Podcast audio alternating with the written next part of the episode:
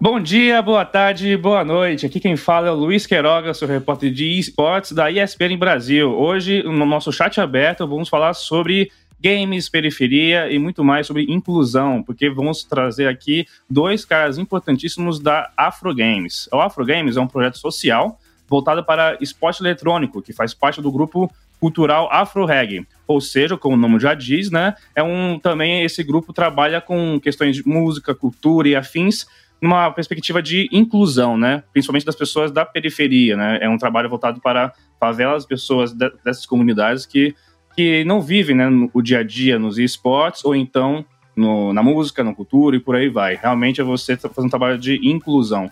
Para falar sobre Afro Games de forma mais específica e também abordar um pouquinho da Afro Reggae, porque está aí, né? Vamos falar com dois caras importantíssimos. Primeiro, o, o William Reis, que ele é coordenador executivo da, da Afro Games. Aí, William, tudo bem? Bom dia, bom dia, tudo bem? Um prazer estar aqui. Vamos bater um super papo sobre games hoje. Também estou com ele, Chantilly, que é empresário de bancos nacionais. E aí, cara, tudo bem? Bom dia, boa tarde, boa madrugada, né? Porque a galera do game, a galera do esportes ouve muito de madrugada. Fica virando noite jogando. É, isso é, isso é verdade, gente. Isso é verdade. Então, galera, estamos aqui chamando vocês para falar um pouquinho sobre Afro Games, né? Que está aí com, com um novo patrocinador, tem novos projetos aí em mente. Para quem não está ainda familiarizado, é, vocês querem apenas é, fazer uma rápida introdução sobre o que é Afro Games? Então, é, na verdade, o Afro Reggae já existe há 27 anos, né?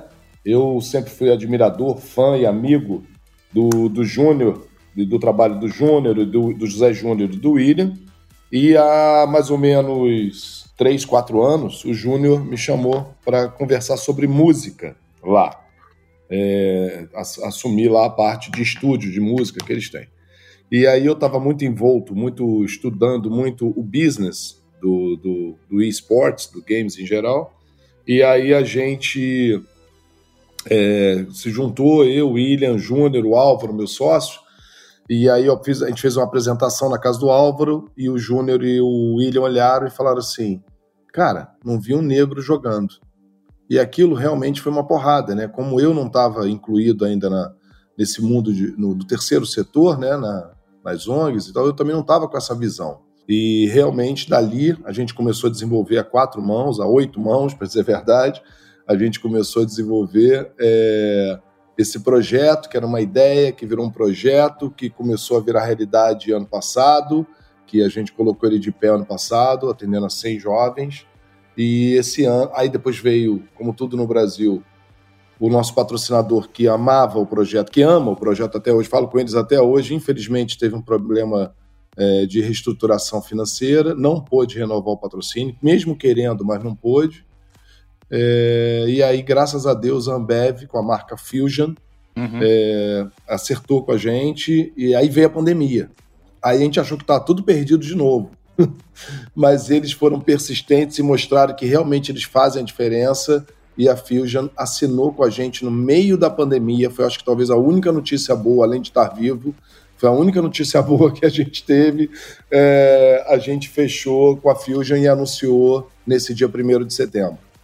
Bacana. É, eu, da hora que você já trouxe alguns pontos que eu vou abordar ao longo da conversa, porque eu acho que são muito importantes, né? até mesmo, inclusive, sobre a Fusion e a dificuldade na pandemia. Mas, antes de mais nada, é, queria ver com vocês o, sobre uma questão que eu, pelo menos, noto e sinto bastante quando a gente fala sobre inclusão nos esportes.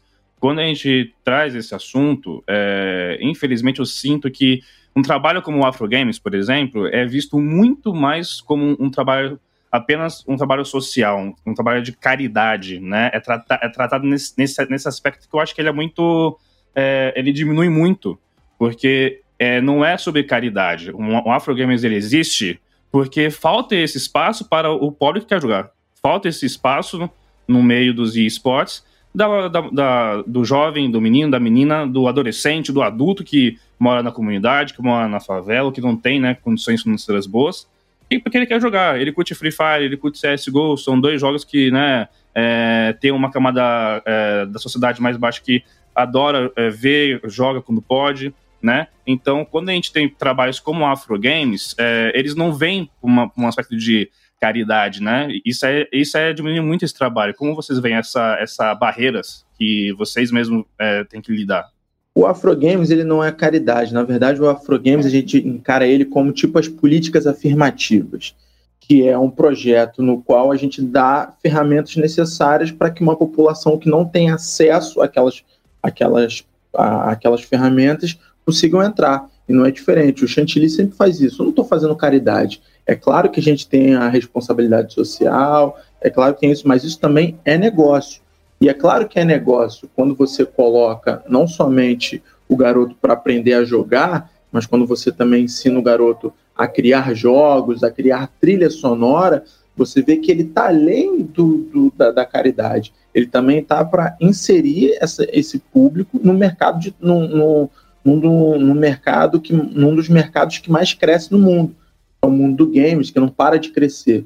Então a gente não encara, nunca encarou isso como uma caridade. A gente sabe e, e, e entende que o projeto, por exemplo, ele já tem e já é uma realidade a questão de afastar os jovens da influência do crime, que isso é muito importante e é o que está no DNA do AfroReg, mas além disso também a gente pensa muito nessa questão econômica, né? Black money, que a gente sempre fala, a questão de empoderar essa galera, a questão de politizar essa galera também está muito dentro disso. Então, a gente nunca encarou como um projeto que vai lá fazer caridade, ensinar, tirar fotinha da pobreza, disso, daquilo, e aí tá tudo certo. Não, pelo contrário.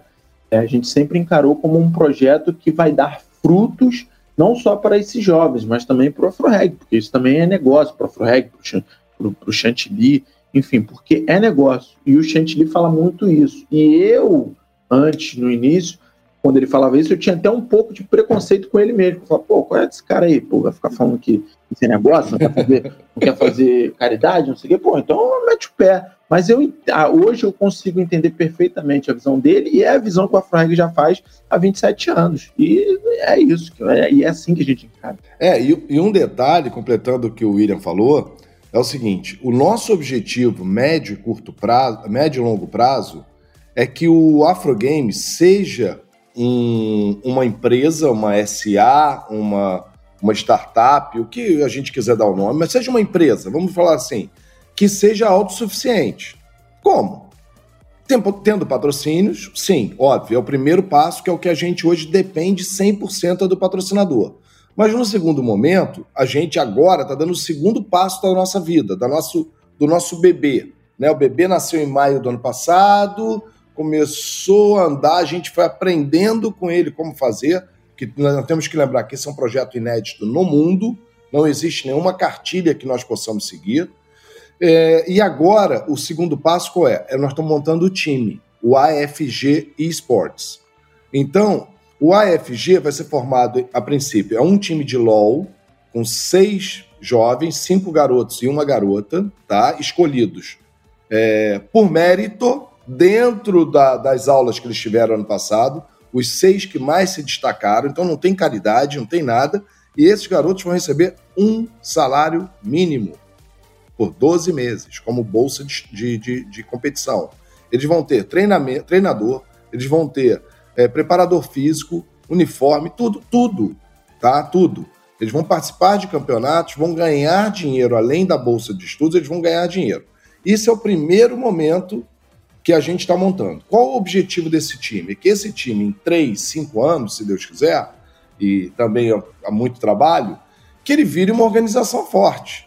E daqui, depois de cinco anos, que nós sejamos é, reveladores de talentos e agentes, e agenci... vamos agenciar a carreira desses garotos, que hoje eles não têm nada. Vamos pensar qual é a realidade. Há um ano atrás, um jovem da favela de Vigário Geral, ele não mal tinha acesso a um computador. Alguns falaram que nunca tinham ligado um computador. Tinham ligado celular. Eles usavam celular. Hoje, esses garotos, já alguns já programam, alguns, é, todos eles jogam, jogam, e sabem mexer no computador de frente para trás, de lado para o outro, coisa que eu apanhei hoje para entrar nesse podcast aqui, entendeu? então, é, e além de tudo, eles têm aulas de inglês, que é importantíssimo. Então você está preparando esses garotos para a vida. uma demanda, e aí eu quero falar de números, eu quero falar de mostrar que não é caridade realmente. É, uma demanda aí que eu estou conversando já com algumas empresas, eu e o William e o Júnior já participamos semana passada de uma reunião muito, muito, muito importante, que se der certo vai ser uma coisa ainda mais revolucionária. É, você tem hoje numa empresa de tecnologia, numa empresa das centenas que nós temos no Brasil, numa empresa que conversou com a gente, eles têm um déficit, ou seja, eles precisam de 500 programadores. Eles querem contratar 500 programadores e não conseguem encontrar no mercado. Entendeu? Então, uhum. um do, o que nós estamos negociando e estamos aí discutindo, um jeito de que o Afro Games, além de ser um, um celeiro de jogadores, que é muito importante, que é o objetivo principal, ele seja também um celeiro de profissionais de TI.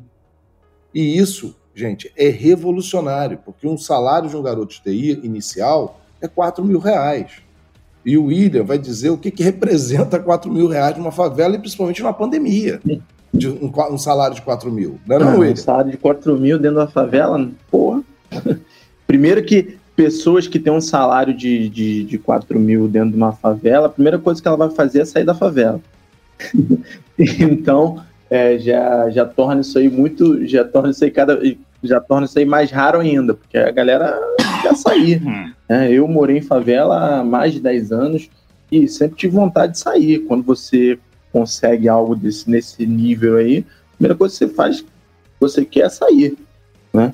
E então, assim, esse é exatamente esse poder econômico aí que o Chantilly acabou de falar, é o que a gente visa também, empoderar esses jovens e fazer com que eles ganhem também dinheiro com isso e que a marca também é, que a marca também tenha ganhe o, o, seu investimento, né? Porque investiu nesses jovens.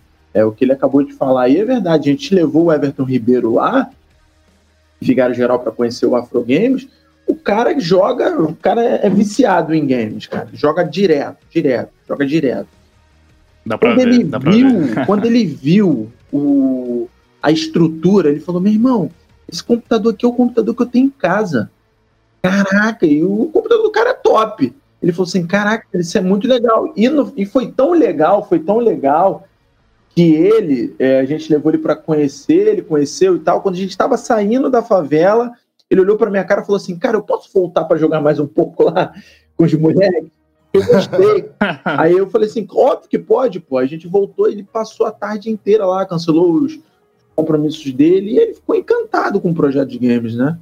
E isso é muito, isso é muito legal, isso é muito, muito bacana. Ele fez vídeo depois falando do projeto, falando da sabe como é, que eu def... como é que eu defino o, o, o Afro Games? Eu defino assim, ó. É um projeto 100% comercial eu preciso pagar conta, eu tenho filho, o William, Júnior, o, ah, o, o, prédio do AfroReg tem que sobreviver, ele tem água, luz, telefone, tem tudo. Tem funcionários, né? Então ele é um projeto que tem que pagar as contas das pessoas que trabalham, são envolvidas. Ele é 100% comercial, só que ele é 200% social. É, então, é, eu, eu, fiz questão de chamar primeiro esse tópico porque eu acho que é muito importante porque, mais uma vez, eu boto na tecla sobre como que, quando a gente fala sobre inclusão, quando a gente fala de periferia, favelas, nos games, nos esportes, sempre adota um tom de ah, olha só como são coitados, olha só como é, é, é caridade para eles. Até mesmo falar sobre ah, é uma população carente, né? É um termo totalmente errado e, e equivocado, né? Porque carente do quê? Não, eles não são carentes nesse sentido. É, eles são também seres humanos, eles querem jogar, querem se divertir e por aí vai, né? Querem ser, querem ser incluídos.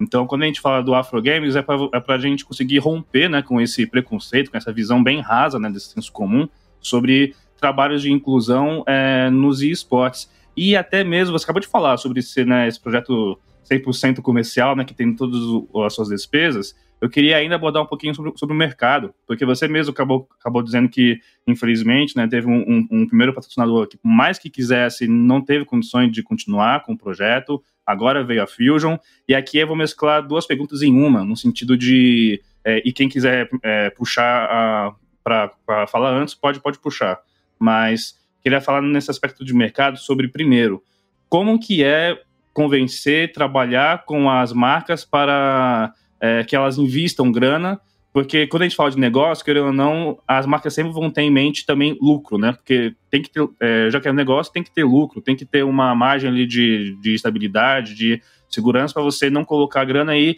entre aspas, perder. Mas a gente sabe que quando a gente fala de investimento, ainda mais de inclusão social, esse, esse dinheiro ele é revertido, talvez não em lucro, mas muito nessa capacitação, né? Você vai criar é, não, é, não, não é só função da Afrogames criar um jogador, mas como vocês deixaram bem claro, né, é criar um cidadão, né? É, seja para ser um jogador, seja para ser TI, seja para ser um cara que consiga entrar no mercado porque ele fala inglês bem e por aí vai, né? Então tem essa, essa visão. Como que vocês conseguem trabalhar para é, com as marcas, para que as marcas é, olhem com interesse nesse projeto, para que elas façam um investimento que vai ter esse retorno mais para a sociedade, digamos assim, né? É, e ao passo que eu falo da Fusion mesmo, porque a Fusion eu conheço até que bem ali o, o pessoal que trabalha na, na, na, empresa, e eu vejo que é uma empresa que ela realmente consegue fazer uma intersecção. Eu acho que isso é muito importante. Então, é o segundo ponto da minha pergunta. É, a Fusion um, tem algumas empresas que elas entendem que é necessário fazer uma intersecção que o lucro é importante, claramente, mas temos que finalmente quebrar a roda, né? Porque senão a roda não muda. Fica o topo, o topo é o topo, quem está embaixo só, só, fica mais, mais embaixo ainda.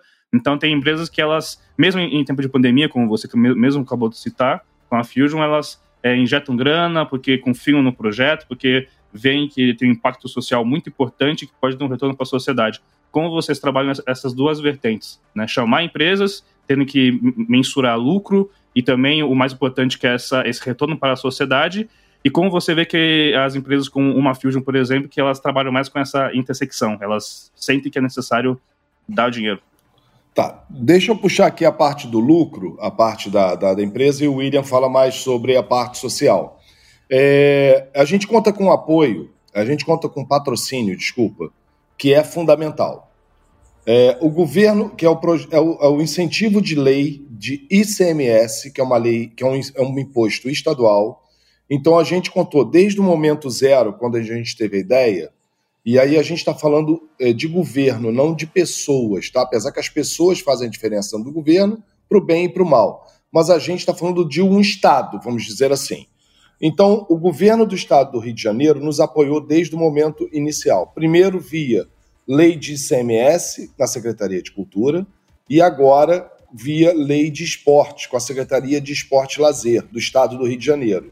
Então, eles são nossos patrocinadores. Então, é, eles dão uma lei de incentivo onde a gente pode captar, né, um patrocinador, no caso a Fusion, e a Fusion pode abater aquele dinheiro no pagamento dos impostos que ela teria que pagar ao governo.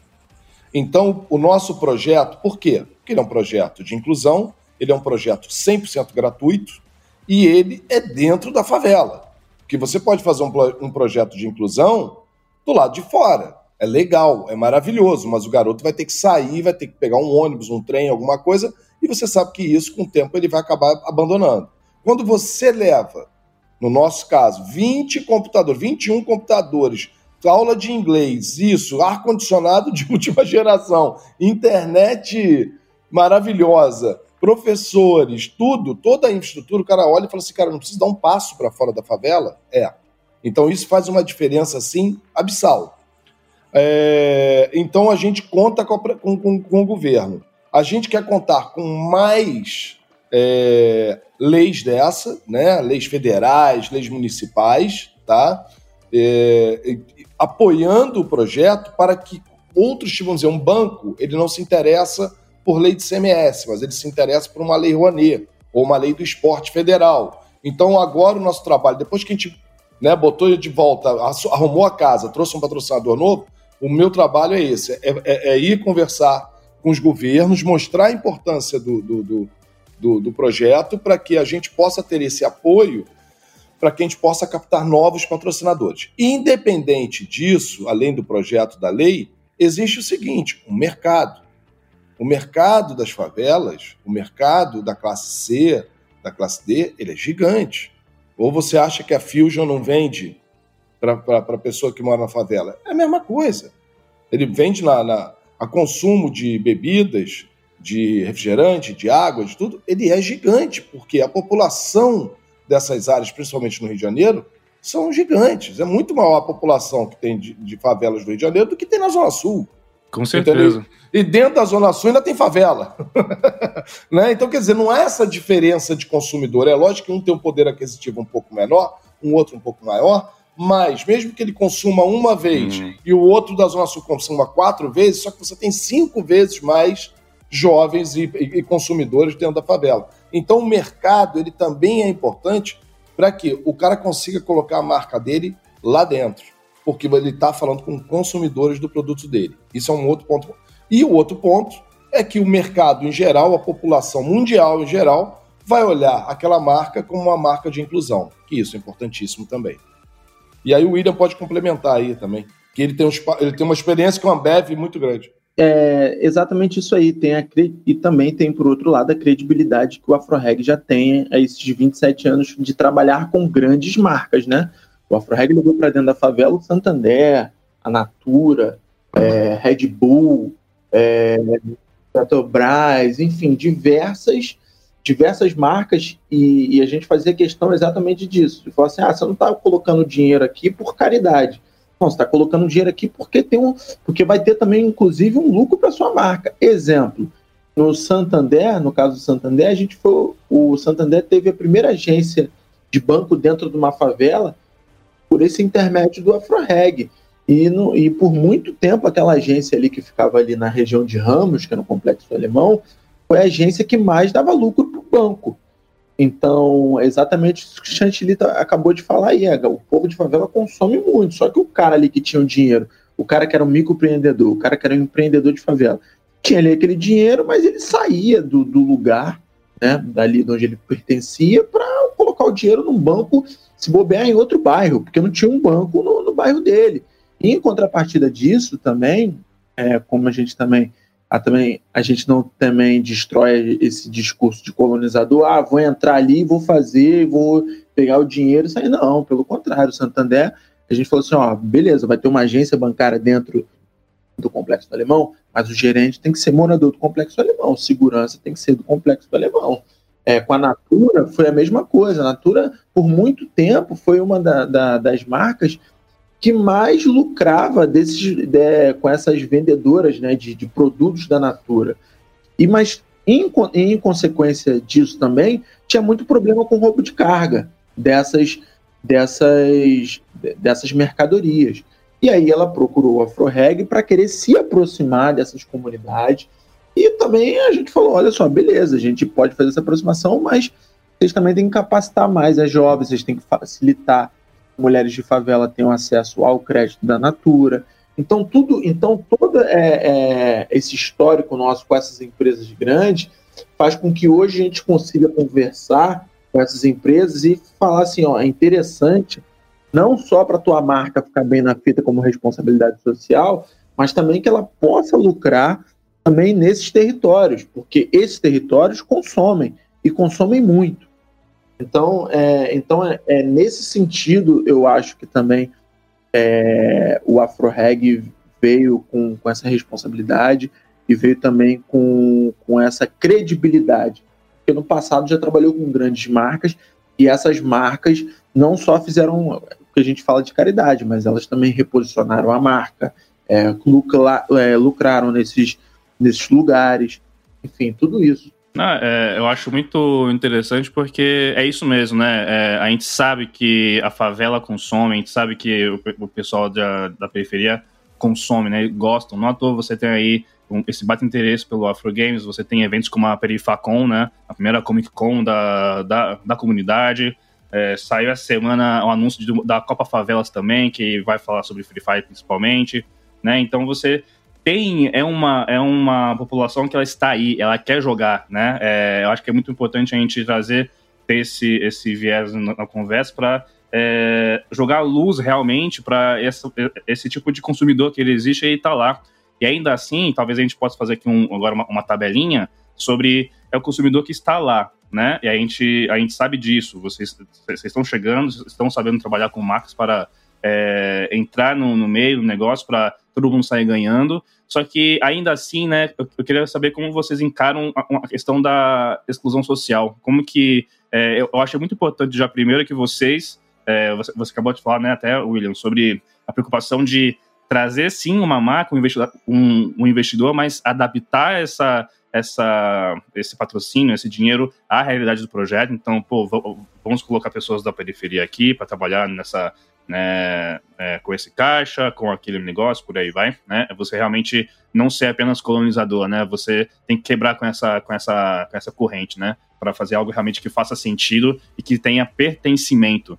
Mas é quando falo de pertencimento, e esportes é um, é um nicho muito segmentado, né? Muito, muito, muito segmentado. E é um pouco triste, né? Porque a gente vê no, no dia a dia é, um perfil bem claro de consumidor e o quanto que é um, um grupo que ainda é, é uma bolha que, que, que, tem uma baita exclusão social, né? Para pegar, em dados de 2018, é, apenas 41,7% das, das residências tinham acesso a computadores, né? Um bagulho assim muito louco, sendo que boa parte estava concentrada no Sudeste né? Ao passo que você pega que 94% da, da quase 95% da população tinha assim é, acesso a telefone celular. Não à toa que a gente tem a explosão de jo jogos mobile, principalmente o Free Fire, que tem esse impacto muito importante de romper com essas barreiras sociais né, de, de exclusão. É, e até mesmo fazendo um recorte para o Brasil, que estão falando de Brasil, e Brasil, vamos falar de classe, você também tem que falar de raça, né? Está tudo interligado. Você falar de desigualdade social é também falar sobre racismo estrutural, como até o próprio Chantilly comentou, né, sobre ele ter o choque, tipo, ué, mas cadê o, as pessoas pretas jogando, né? Elas não estão aí. É, e aí, quando você para para ver o Brasil como um todo, que, segundo o IBGE, a chance de, de um negro ser pobre é duas vezes maior da de um branco, você passa a entender, né, os espaços de ocupação de cada, cada pessoa, né? Queria saber de vocês sobre essa questão de é, por que é, é, tão importante investir no, no, nos esportes, que é um segmento tão, tão nichado, e, e, e, por, que, e por que vocês é, investem tanta, tanta energia, tanto trabalho nesse aspecto de é, trazer esse pessoal para cá? Porque as barreiras são, são tremendas né, ainda, né? Não, o, o Júnior falou uma coisa uma vez, é, e repete, fala isso várias vezes, e uma coisa também que eu nunca tinha pensado, né? Lá no começo ele fala que o, soccer, o futebol, que o boxe, que o, o, o basquete eram esportes de branco. E só quando o negro entrou que realmente eles viraram os maiores esportes do mundo. Isso é uma coisa que eu nunca tinha pensado. Né? Se você olhar basquete nos anos 60, era branco contra branco. Tem uma série na, na, na, Netflix que eu vi semana retrasada, chamada English Game, que é a história do futebol lá na Inglaterra, lá no início, 1870. O futebol era mais do que não, ter negro. O futebol só tinha a elite inglesa, os filhos de papai. Quem jogava futebol? Eram os filhos de papai da faculdade. E aí mostra a revolução de, de, ter um time operário, não é um time de negro, não. E o negro só vai entrar mais, lá, sei lá, 70 anos depois. É muito doido isso, a gente pensar. E hoje você não pensa no futebol ser negro, não faz sentido nenhum, né? O maior de todos, e aí uma coisa que a gente traz uma analogia ao nosso projeto, que é o Pelé, que foi o Pelé, né? Ele começa a história dele, é, com, ele lá no interior de Minas, com uma bola de meia né, essa história do Pelé. Ele começa o maior jogador de um esporte do mundo, se descobriu jogador com uma bola de meia. Bom, talvez a gente tenha o maior jogador de Free Fire, ou de Dota, ou de Counter-Strike, ou de LoL do mundo na favela brasileira, numa favela brasileira, só que ele não vai conseguir se descobrir com um computador de papel nem com um mouse de papelão, nem sem a internet em casa, ou com a caixa do computador e sem um computador dentro, sem as placas de vídeo. Então, qual é o nosso trabalho? Qual é a nossa missão, vamos dizer assim, o nosso projeto, a nossa ideia? É levar, dar a chance para essa molecada, para a gente descobrir quem é o Pelé, quem é o Neymar, quem é o. Que pode estar lá dentro, e eu vou te falar, hein, cara Eu tenho quase certeza que vai estar. Tá, que a gente vai descobrir. Por quê? Em oito meses de, processo, de projeto, né, de maio a dezembro, maio a novembro, sete meses, sei lá, seis meses. Não, foi mais seis meses, sete meses, oito meses. Cara, o, a evolução dos garotos e das garotas é uma coisa assim absurda, cara.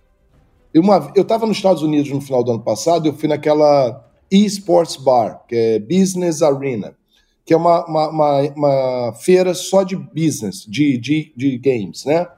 E eu fui lá e fiz a apresentação do, do, do Afro Games, em inglês, pra galera lá e tal. Todo mundo ficou louco. É aí que eu vi que realmente não existe nada parecido no mundo. E um investidor chegou para mim e falou assim: prova para mim que esse garoto vai ser um Pelé. Prova para mim que ele vai ser um jogador. Que ele vai ser um bom jogador. Eu olhei para ele e falei assim: cara, o esportes hoje é pro meu filho e pro teu filho. Ele, no caso, era asiático, né? Eu falei, é pro branco ou pro, pro amarelo, pro asiático, né? Que são 99,99% ,99 dos jogadores, é, que consumidores, consumidores não, mas dos jogadores de, de, de esporte, pro players. Eu falei, os nossos filhos podem ir no final do ano para Disney, podem tem jogo de tênis, jogo de basquete, tem aula de inglês paralelo, tem não sei o quê, tem a, tem a do Netflix em casa, tem isso aquilo. Esses garotos, na maior parte deles, não tem nada.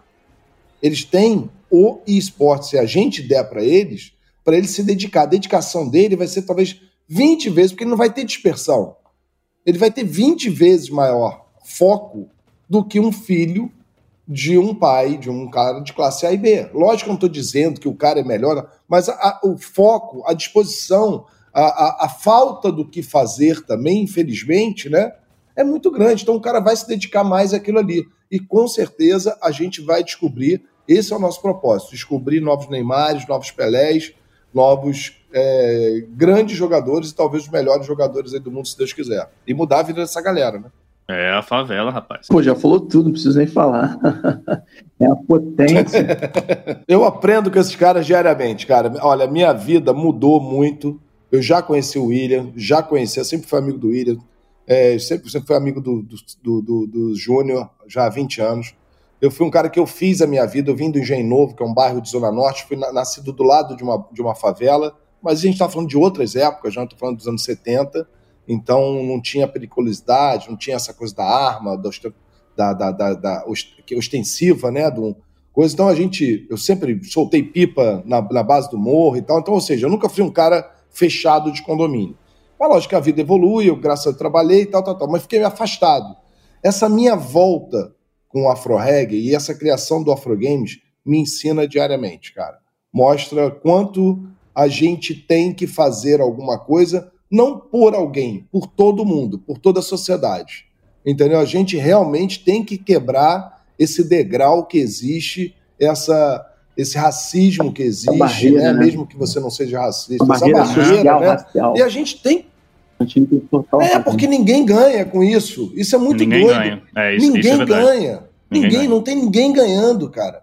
Não tem ninguém ganhando. A violência atinge a todos atinge ao garoto negro da cidade de dentro e atinge ao branco aqui fora. Não existe, não existe grade, não existe segurança que vai te proteger totalmente. Entendeu? E realmente a gente tem que fazer alguma coisa na base, na educação. Entendeu? Não é punindo só. É, aí é outro discurso que eu nem tenho, nem tenho lugar de fala aqui. Olha como é que ele aprendeu eu, direitinho, eu, eu, ó. Lugar de fala, viu?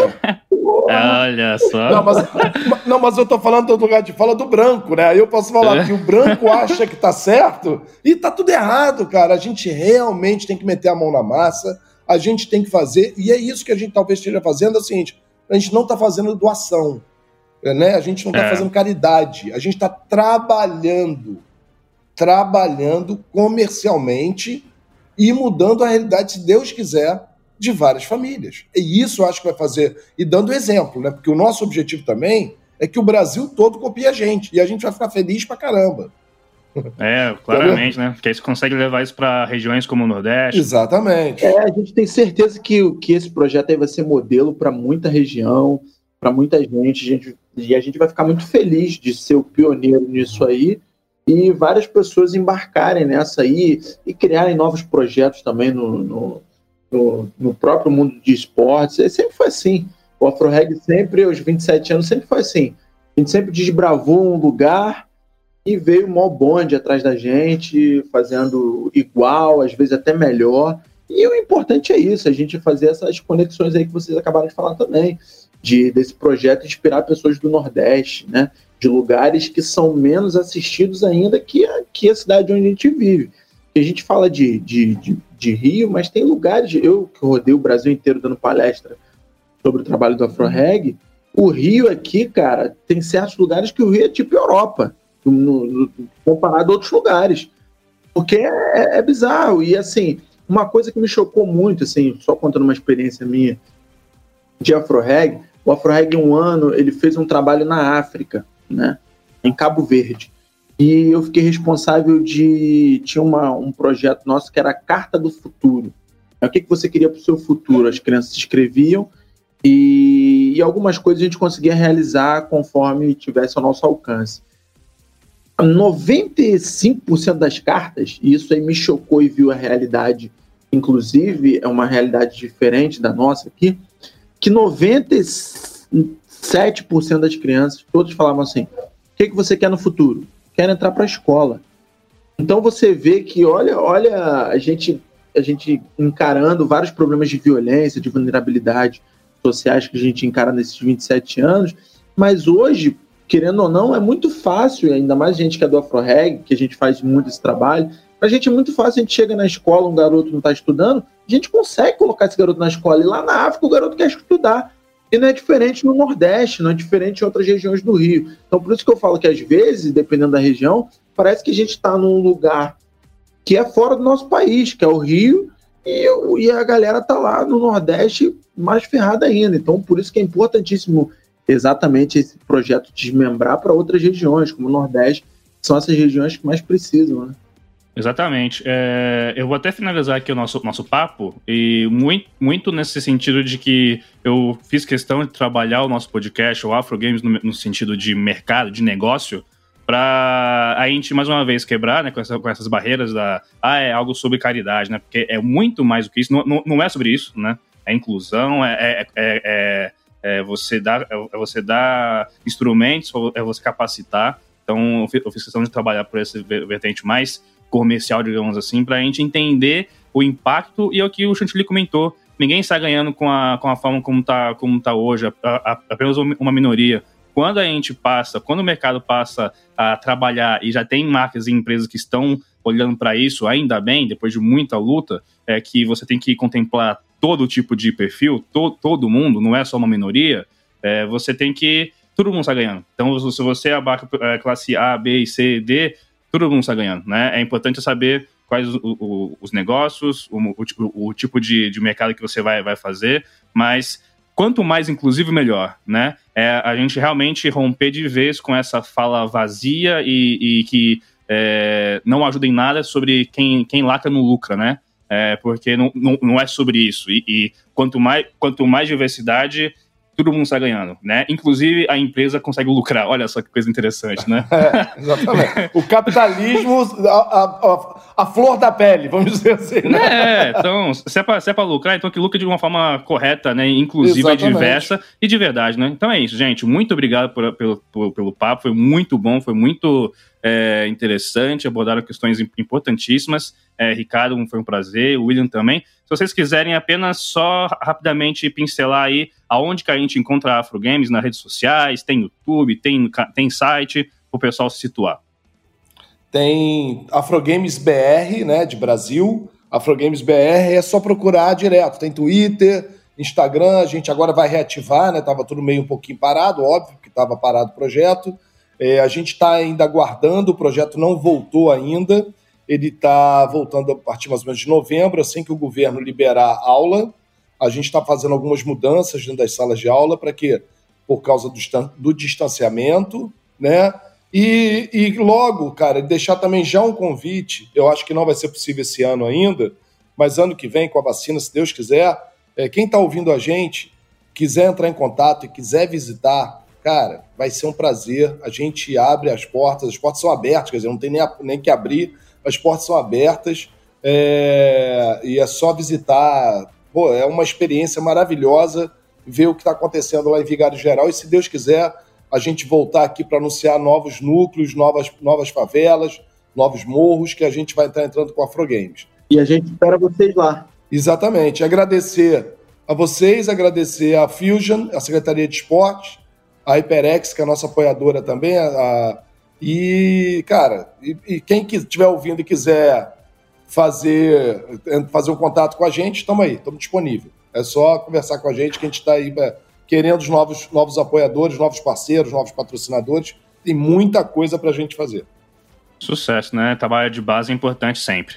Então, muito obrigado mais uma vez pelo, pelo, pelo convite é, aceito. É, para você que ouviu a gente até aqui, é, leve essa palavra adiante. Trabalho de base é muito importante. Eu sou Luiz Queiroga. É, você sempre vai ver trabalhos sobre inclusão de, no, nos esportes na ESPN Brasil. Então, vá lá com espn.com.br barra esportes que você vai ter várias notícias de esportes, claramente, e também sobre inclusão sempre que possível é, é importante sempre dar voz a quem precisa ser ouvido, tá certo? Tchau, tchau e até o próximo podcast.